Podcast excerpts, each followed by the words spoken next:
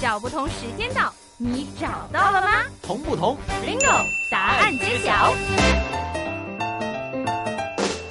猫儿胡同之所以是北京非常著名的胡同，除了我们刚刚所提到的名宅以外，这里面还有一处宅院更加的有名，就是末代皇后的老家——婉容故居。末代皇后当然就是末代皇帝的老婆了，所以提到末代皇后，还得从末代皇帝开始说起。十六岁退位的皇帝，到了该娶媳妇儿的时候，那个时候还不能够像现在一样自由恋爱。作为曾经的皇帝，按照贵族的规矩，就连相亲的机会都没有。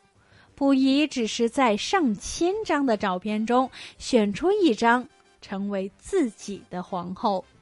而选中的那位就是我们所说的末代皇后婉容。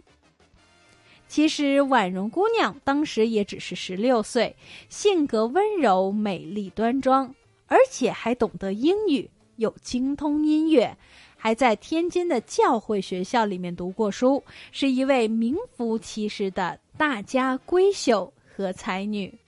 婉容的家族被编入的是满族正白旗，是一个很普通的贵族。而婉容从出生到被选为皇后，就一直住在这帽儿胡同，也就是今天的三十五号和三十七号的宅院里面。这宅院是婉容的曾祖父所建，后来传到了他父亲那里。由于祖上从来没有做过大官，所以这位父亲就因为女儿能够成为皇后的风光，而获封了三等承恩公。位于这帽儿胡同三十五号和三十七号的原本平常的贵族宅院，也因此而一跃升为了皇后府，接受了与尊贵皇气地位匹配的大规模改建。在这末代皇后的老家婉容故居里面的故事，让很多人都有感发。而这一座在帽儿胡同里面的建筑，可谓是为婉容量身定做。舒适并且大气，据说府门和前院都进行了拓宽，这就是用来方便婉容出嫁的时候，为了就是用来方便婉容出嫁的时候乘坐的那三十二台的金顶大轿子出入。改建之后的府门面宽三间，左右两侧间为坎城阁扇窗形式，门前一对上马石。门内有一字形大影壁，原来就是左右各四扇平门。进西平门就进入了西路的院子，而南边呢，南道作房七间，门是一殿一卷的垂花门，围合成了第二进的院落。而到了游廊，在游廊东边有平门通过花园，西边呢就有平门通过后院夹道。院子的北侧就是带东西耳房的三间穿堂房，再后面的就是三进了，也就是正房院。院里面正房五间，前后出廊，左右各带一间耳房，而东西配房各三间，而且都带着前廊。而这一座宅子最精美的地方，其实就在这正房的室内装修。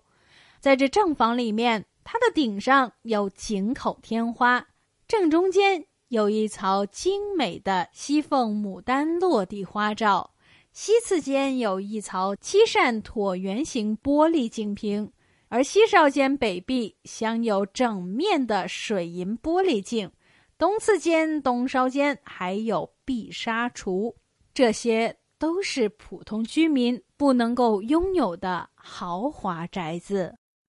自从结婚离开了帽儿胡同的这所娘娘府，婉容就再也没有回来过。在故宫短暂的生活了两年之后，就跟末代皇帝一起被逼迫走出皇宫，搬到了天津。后来又远辟东北，在被魏满洲傀儡皇帝溥仪逐渐冷落十年之后，终于在他乡郁郁而终。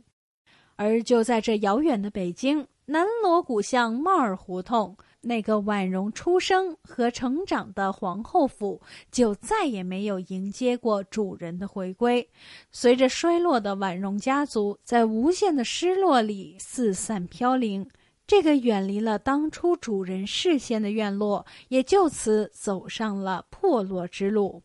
而到了我们现在，原来的府门已经改成了三间住房，